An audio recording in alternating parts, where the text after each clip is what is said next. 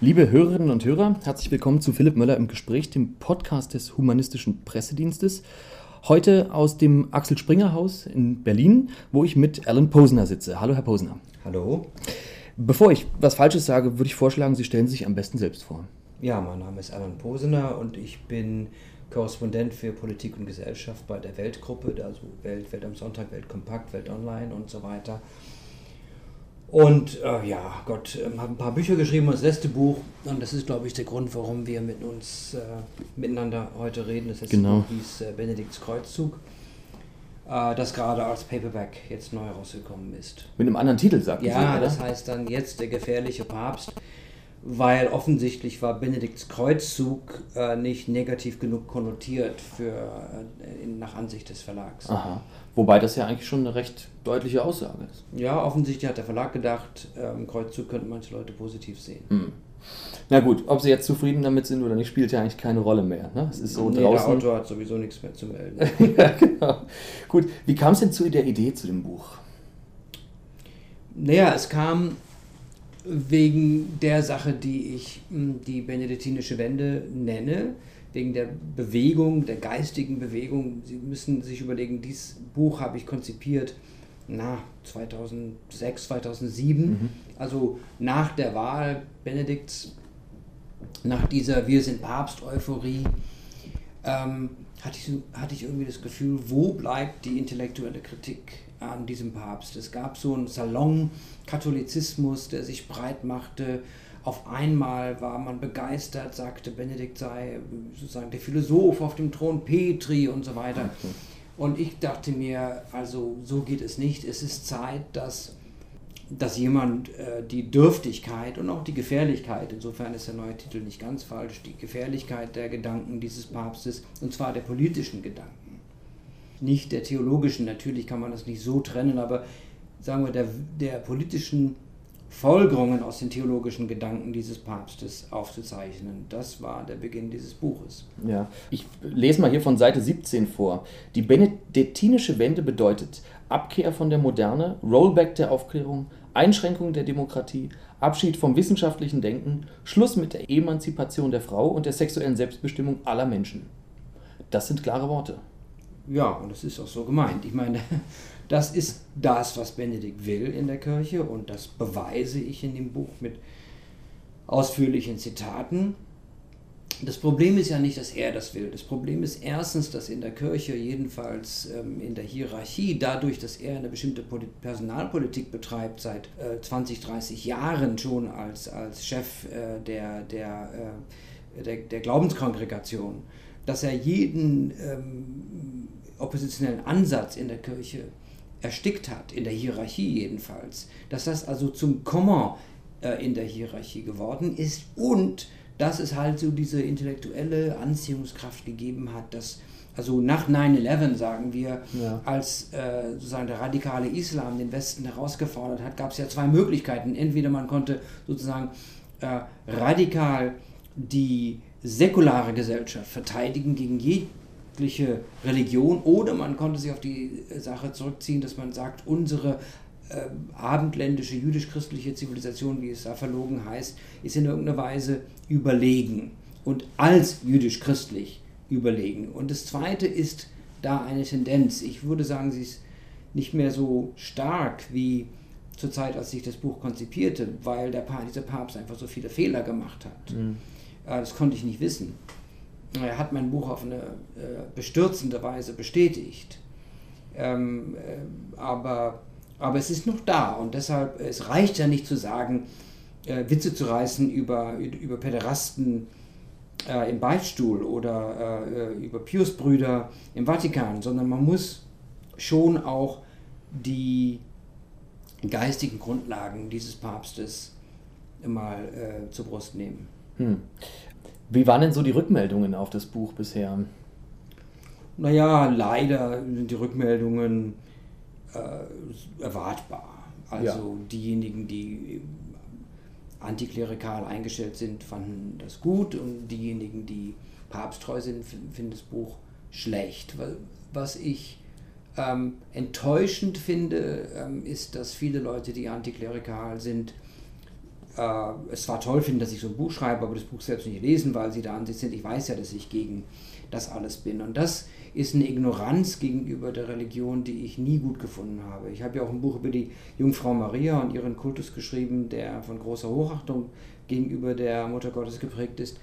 Nicht, weil ich religiös bin im Sinne von gläubig, sondern weil ich religiös bin im Sinne, dass ich glaube, man muss die Religion kennen. Ist ja Teil, und zwar wesentlicher Bestandteil unserer Zivilisation. Da haben die Leute ja recht.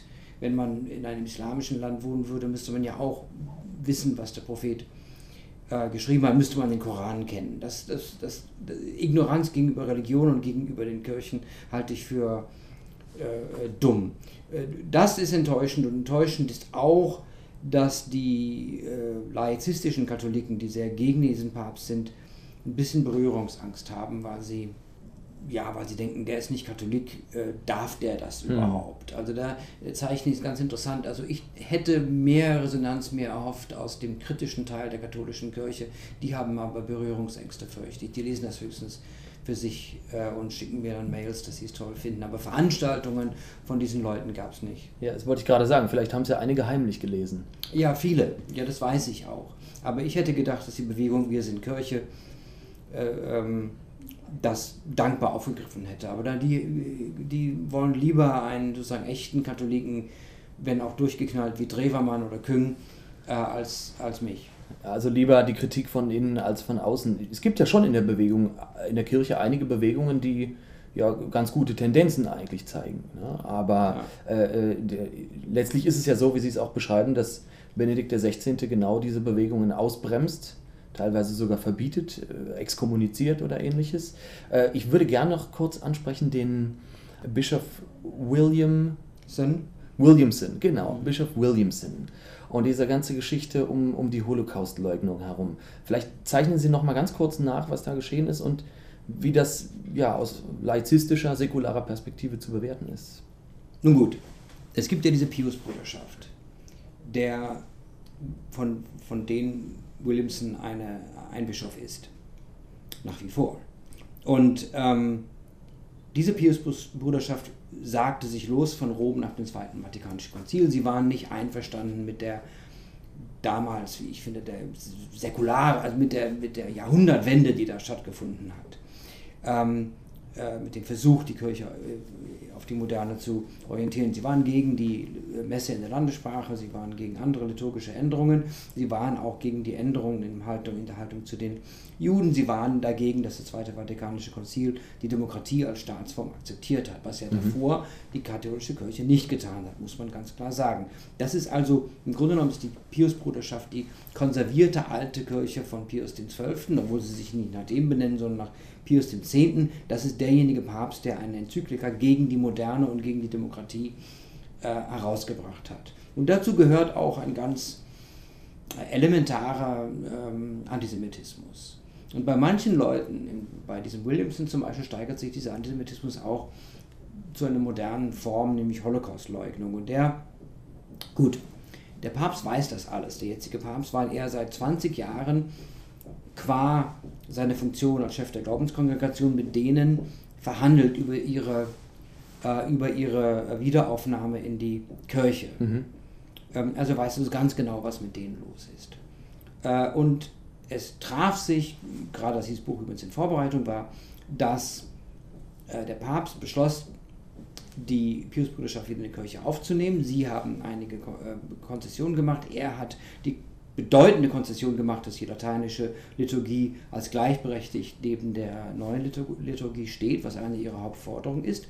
Und er hat ein Auge zugedrückt äh, hinsichtlich ihres Antijudaismus. Mhm. Äh, und es traf sich, kaum hatte er ausgesprochen, dass die Pius-Bruderschaft aufgenommen wird, kam Williamson äh, ans Licht. Er gab ein paar Interviews mit, glaube ich, kanadischen Fernsehgesellschaft, wo er explizit den Holocaust in Abrede stellte. So. Und das führte zu einem riesen, riesen Krach, sodass sogar die Bundeskanzlerin den Papst aufgefordert hat, was ihr die Katholiken bis heute nicht verziehen haben, sich klarer von solchen Äußerungen zu distanzieren, was dann auch widerwillig von Seiten des Vatikans geschah. Es ist interessant, es ist, glaube ich, das erste Mal, dass ein weltlicher Staat, so überhaupt, wenn man so will, vom Staatsoberhaupt des Vatikans was gefordert hat. Ganz schön frech.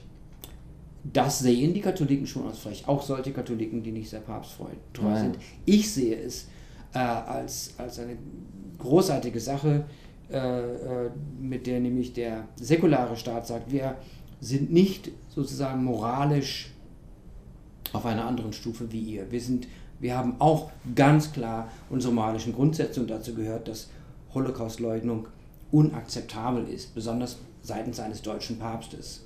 Ähm, der darf gar nicht in den Geruch kommen, dass er in irgendeiner Weise etwas damit zu tun haben wollen könnte. Mhm. Also insofern, das fand ich eine epochale, wirklich epochale Geschichte.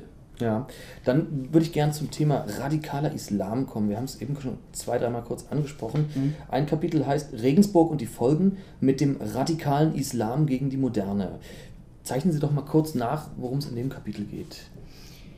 Na ja, gut, das äh, sozusagen das oberflächliche Verständnis von Benedikt ist, dass er in seiner Regensburger Rede, wo er äh, diesen äh, mittelalterlichen ähm, byzantinischen Kaiser äh, zitiert mit Was hat Mohammed denn Neues gebracht, außer äh, äh, dass man die Religion mit Gewalt verbreiten soll, was unvernünftig sei, soweit der byzantinische Kaiser.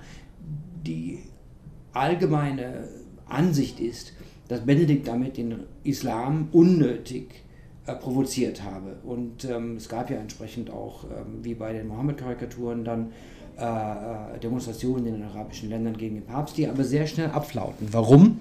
Weil man in der islamischen Welt, anders als hier, die Rede zu Ende gelesen hat, die Regensburg-Rede.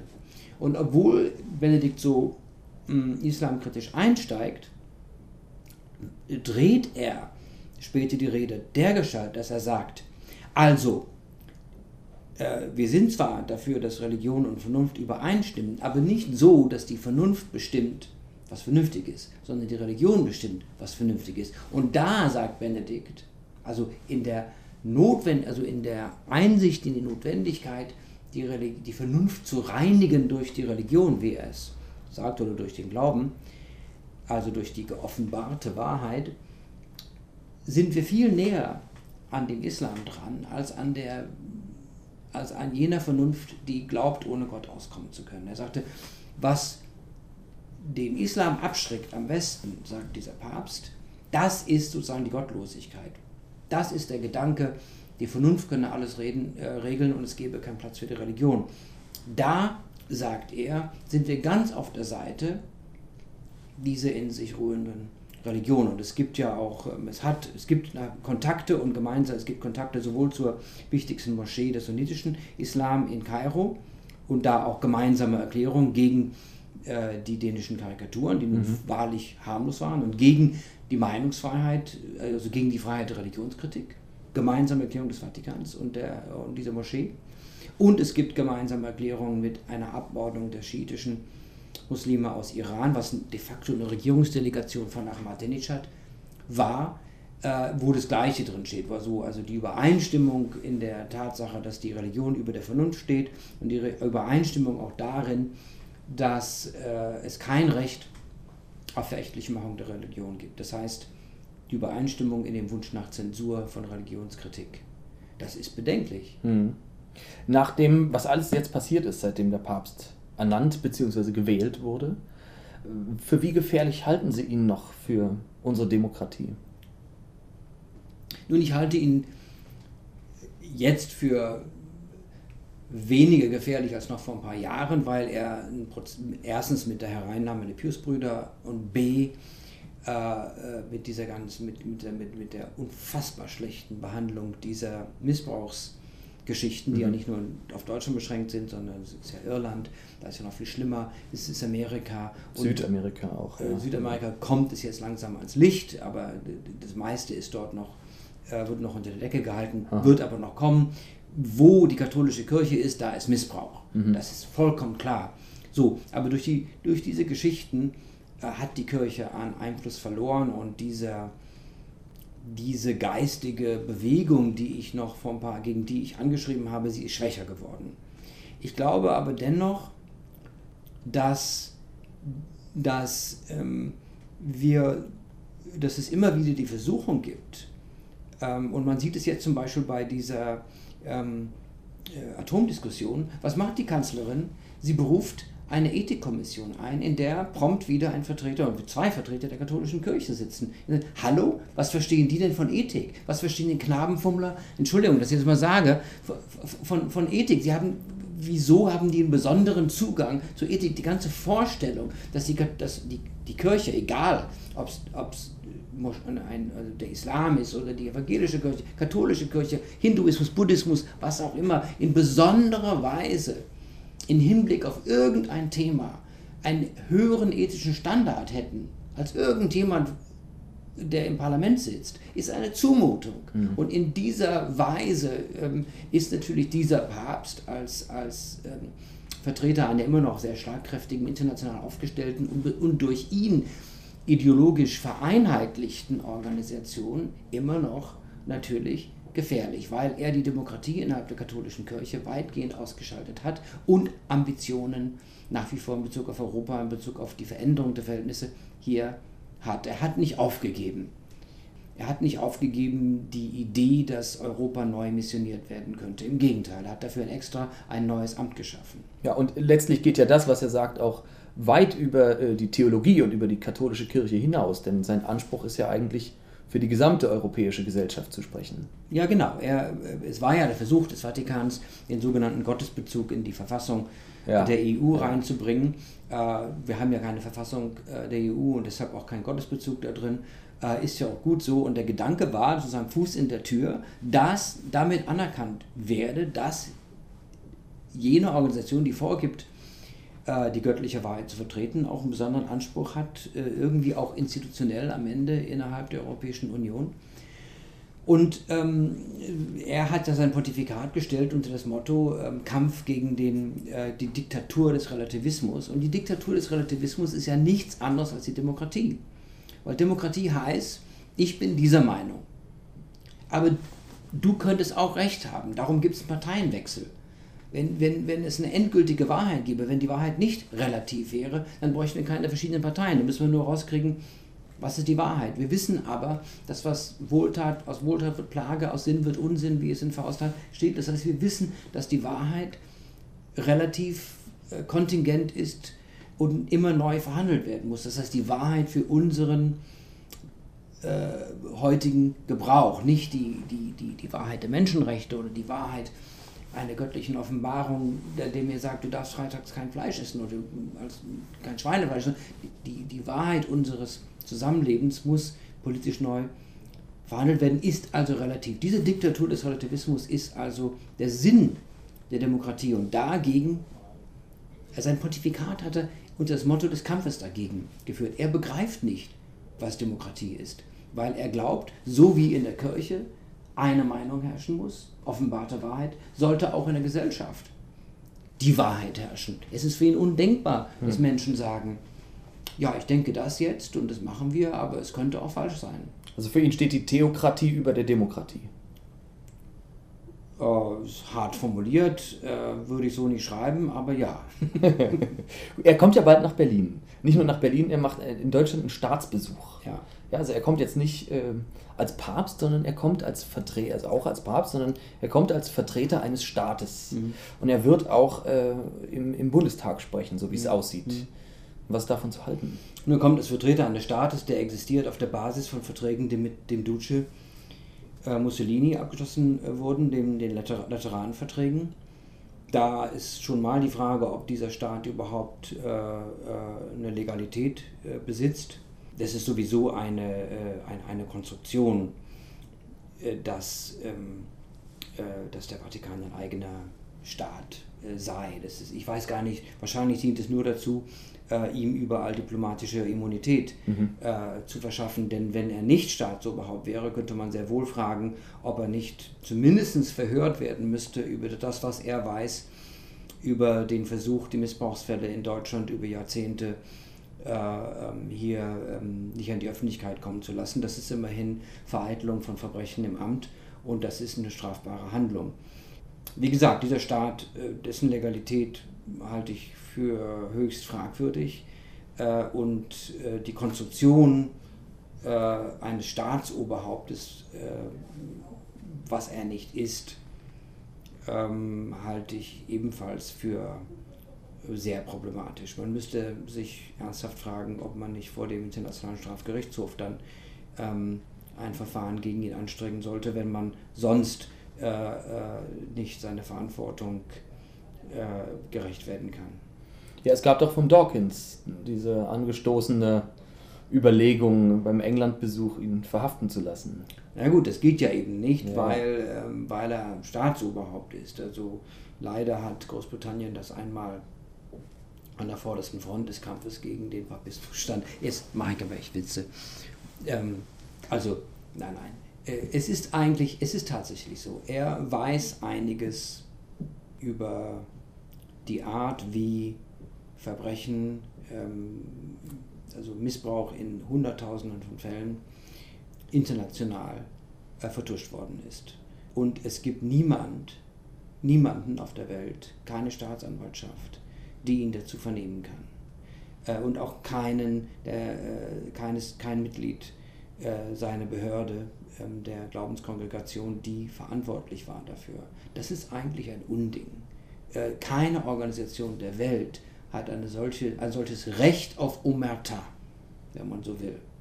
Und dass er vor dem Bundestag redet, ist, wie, wie können wir das einschätzen? Was will ein, ein, ein Theokrat den Demokraten erzählen, könnte man fragen. Nun ja, er wird das erzählen, was er äh, in Irland, in England, was er überall erzählt. Er wird sagen, dass das größte Unglück ähm, der Moderne ist äh, die Abkehr von Gott. Und er wird sagen, dass diese Abkehr von Gott, äh, man habe das gesehen bei den Kommunisten, man habe das gesehen beim Nationalsozialismus, mhm. dass das eben zu fürchterlichen Verbrechen führt und das führe ja eben sozusagen bei der heutigen ähm, Bundesrepublik Deutschland zu den Verbrechen von so und so vielen Abtreibungen und so weiter jährlich. Und äh, dass dort, wo äh, der Staat äh, von, äh, sich nicht von Gott leiten lässt, sozusagen die Menschenwürde nicht gesichert ist. Das wird er sagen, weil er das überall sagt. Und er wird nicht erwähnen, äh, äh, dass das Problem sozusagen bei, bei dem Hitlerismus nicht die Abkehr von Gott war, sondern die Zusammenarbeit beider großen Kirchen mit dem Regime das Problem, dass ein Land, das 95% christlich war, äh, offensichtlich kein Problem hatte, die Endlösung zu unterstützen. Das wird er natürlich nicht sagen und er wird natürlich auch nicht sagen, dass, äh, dass Demokratie und absolute Wahrheit äh, unvereinbar sind, dass wir ähm, halt die Frage, was wir für akzeptabel halten moralisch, aushandeln in einer Demokratie und uns nicht diktieren lassen. Und die und die Abgeordneten werden da sitzen und werden das brav applaudieren. Auch natürlich die Grünen, die ihre äh, neu gefundene staatstragende Haltung demonstrieren müssen. Auch Claudia Roth, nehme ich an, ähm, wird dort sitzen und brav ähm, applaudieren. Nun, ähm, äh, so kommt es, aber schade ist es doch. Ja, das erinnert mich so ein bisschen an äh, die Veranstaltung, auf der wir beiden gemeinsam gesessen haben, nämlich Disput Berlin.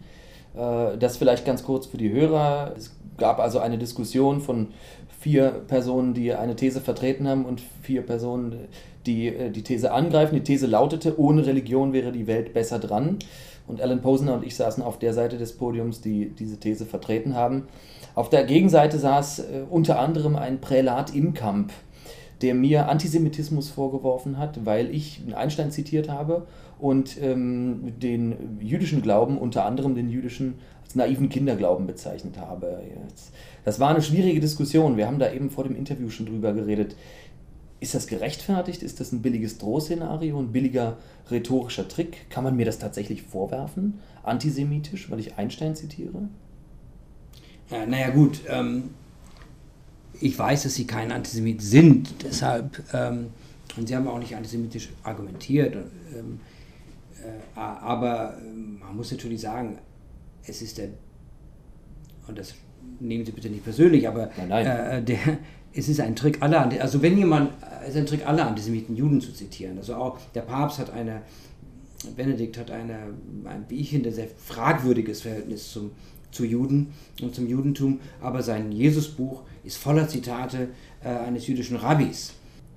Äh, also insofern, äh, man, äh, Ahmadinejad, um nur mal den zu nehmen, äh, äh, findet für alles, was er gegen Israel sagt, auch Rabbis, die ihm Beifall zollen. Mhm. Und, und Jörg Haider hatte seinen zahmen Rabbi. Ich meine, es gibt äh, für jeden Unsinn gibt es irgendeinen Juden, den man zitieren kann. Es gibt ja außerdem ein Problem und es gibt eine, ja, es gibt halt eine christliche antijüdische Wende, die da sagt, also das Alte Testament ist das Testament des alten Rachegottes, Auge in Auge, Zahn um Zahn. Wir sind mit unserem Neuen Testament ja sehr viel weiter. Äh, wir haben ja dieses Liebe deinen Nächsten. Wir haben im Grunde genommen den alten Rachegott überwunden, die Juden, aber nicht, weil sie Jesus nicht als ihren Messias anerkennen. Darum sind die Juden sozusagen äh, verhaftet einer alten äh, und übrigens auch unmenschlichen Religion, während wir eine neue und menschliche äh, äh, Religion haben.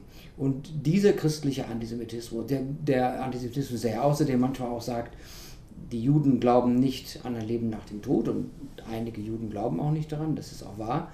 Die Tempelpriester zu Jesu Zeiten haben nicht daran geglaubt. Deshalb sind sie ganz und gar sozusagen der Gegenwart und dem materiellen Gewinn verpflichtet und äh, weil sie eben, sie haben keine spirituelle Dimension, mhm. weil sie nicht mhm. an die Ewigkeit glauben sozusagen. So, und all diese Dinge hat es ja gegeben und gibt es noch. Und es ist eine unselige Tradition, dass man sagt, wir seien ja irgendwie kulturell weiter als, als eben diese, diese ähm, rachsüchtigen materialistischen Juden. So, äh, und da muss man natürlich bei der Kritik des ähm, Judentums aufpassen, dass man nicht in die christlich-antijüdische Falle gerät. Naja, gut. Äh, es bleibt aber dabei natürlich, dass im Juden, wenn, wenn, wenn irgendjemand, also man zitiert eben die zehn Gebote, ähm, aber wenn irgendjemand, aber ich weiß nicht, wie viele Gebote das Gesetz hat, 148 äh, oder keine Ahnung, aber wenn man mhm.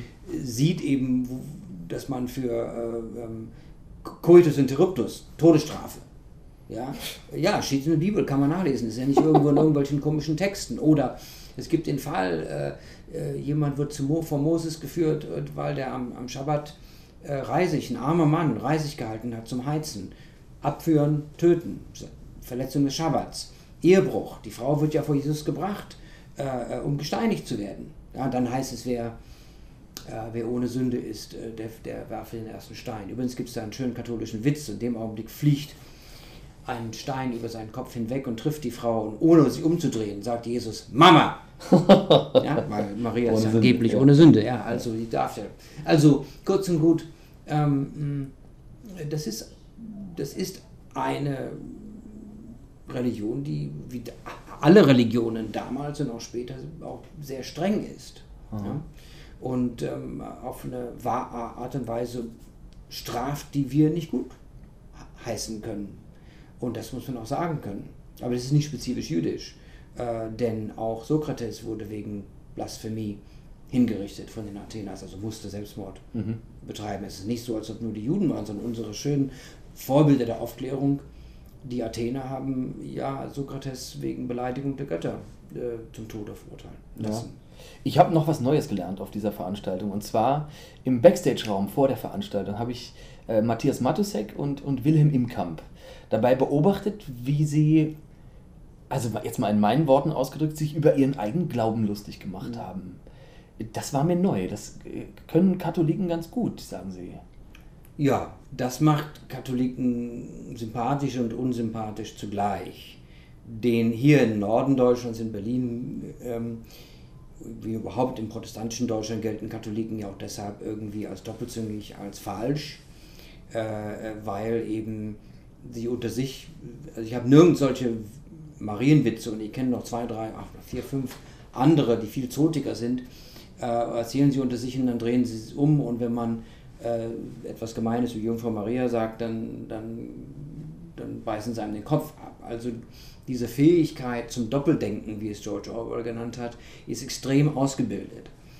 Ähm, und das macht sie in gewisser Weise frei, weil sie für eine bestimmte Zeit eben sozusagen den religiösen Schalter umlegen können und mhm. mit einem diskutieren können, aber dann wieder unfrei, weil man weiß ja nie genau, wann der Schalter wieder zurückgelegt wird und sie das, was sie gerade von einem so erfahren haben, wieder benutzen.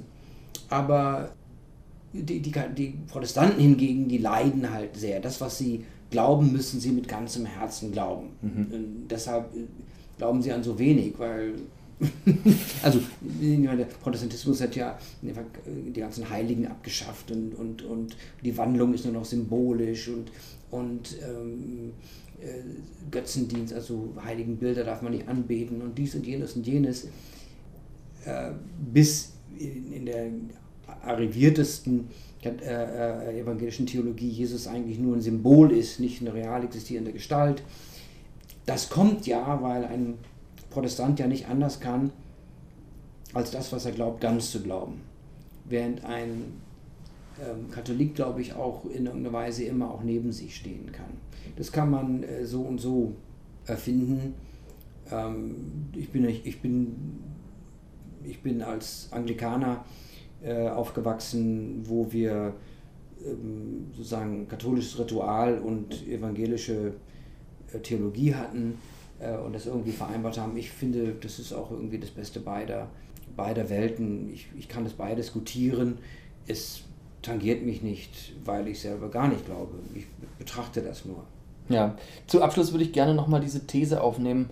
Ohne Religion wäre die Welt besser dran und das Beispiel aufwerfen des ähm, US-amerikanischen Priesters, der gerade äh, mehrere mhm. Schriften des Koran verbrannt hat. Daraufhin große Proteste in der muslimischen Welt. Äh, ist dieses Ereignis ein Zeichen dafür, dass die Welt ohne Religion besser dran wäre? Ja, hallo, klar, absolut. Ich meine, wer hätte gedacht, dass im 21. Jahrhundert äh, irgendjemand es nötig findet, den Koran, also erstmal dem Koran einen Prozess zu machen und ihn dann zu verbrennen. Also absurd, absurd. Wir mhm. verbrennen keine Bücher mehr. Das machen wir nicht. Auch Bücher nicht, mit denen wir nicht einverstanden sind. Koran kann man kritisieren. Ich habe ihn kritisiert und bin dafür auch ähm, eine Menge Prügel eingesteckt. Und ich würde aber dabei bleiben, dass ich den Koran für ein relativ langweiliges Buch finde und einen billigen Abklatsch der Bibel, was ein viel lebendigeres, literarisch sehr viel wertvolleres, auch theologisch sehr viel äh, anspruchsvolleres Buch ist, aber deshalb verbrennen, um Gottes Willen, das, das tut man nicht. Es ist absurd in einem der avanciertesten Länder der Welt, in den USA und natürlich ist auf der anderen Seite der Welt, in Pakistan, Leute gelyncht werden, die nicht mal Amerikaner sind, die mit der ganzen Geschichte nichts zu tun haben. Äh, weil ein Pfarrer äh, irgendwo den Koran verbrannt hatte, ist ja noch hirnverbrannter. Und das zeigt ja nur, äh, dass, dass diese Religion, es ist ja wie ein Virus oder wie ein Parasit, der sich bei den Leuten einnistet und sie dazu führt, Dinge zu tun, die schlicht und einfach blödsinnig sind und teilweise blödsinnig gefährlich. Dieser Gates hat Menschen in Menschenleben auf dem Gewissen und natürlich diese Wahnsinnsidioten und die sie aufgestachelt haben äh, in Afghanistan und anderswo, ja auch. Und ähm, da soll man äh, mir nicht kommen und sagen, dass ähm, der Islam eigentlich eine Religion des Friedens ist und das Christentum ist eigentlich eine Religion des äh, Liebet eure Feinde. Ja, wenn er seine Feinde liebt, der Gates, warum hat er den Koran verbrannt? Und wenn der, die Religion des Islam eine Religion des Friedens ist, wieso wurden Menschen gelünscht, die mit der ganzen Geschichte nichts zu tun hatten? Und mein Gott, das man, man, man fasst es gar nicht, äh, äh, wie viel Blödsinn. Irgendjemand mal gesagt, ne? also ähm, um, um das böse Menschen Böses tun ist klar, aber damit gute Menschen Böses tun, brauchst du die Religion. Und das gilt nach wie vor. Super. Ich denke, das war ein super Abschlusswort. Herr Posner, herzlichen Dank fürs sehr unterhaltsame Interview und für die klaren und deutlichen Worte. Und äh, damit verabschiede ich mich auch bei Ihnen, liebe Hörerinnen und Hörer. Herzlichen Dank fürs Zuhören und bis zum nächsten Mal bei Philipp Möller im Gespräch, dem Podcast des Humanistischen Pressedienstes. Auf Wiederhören.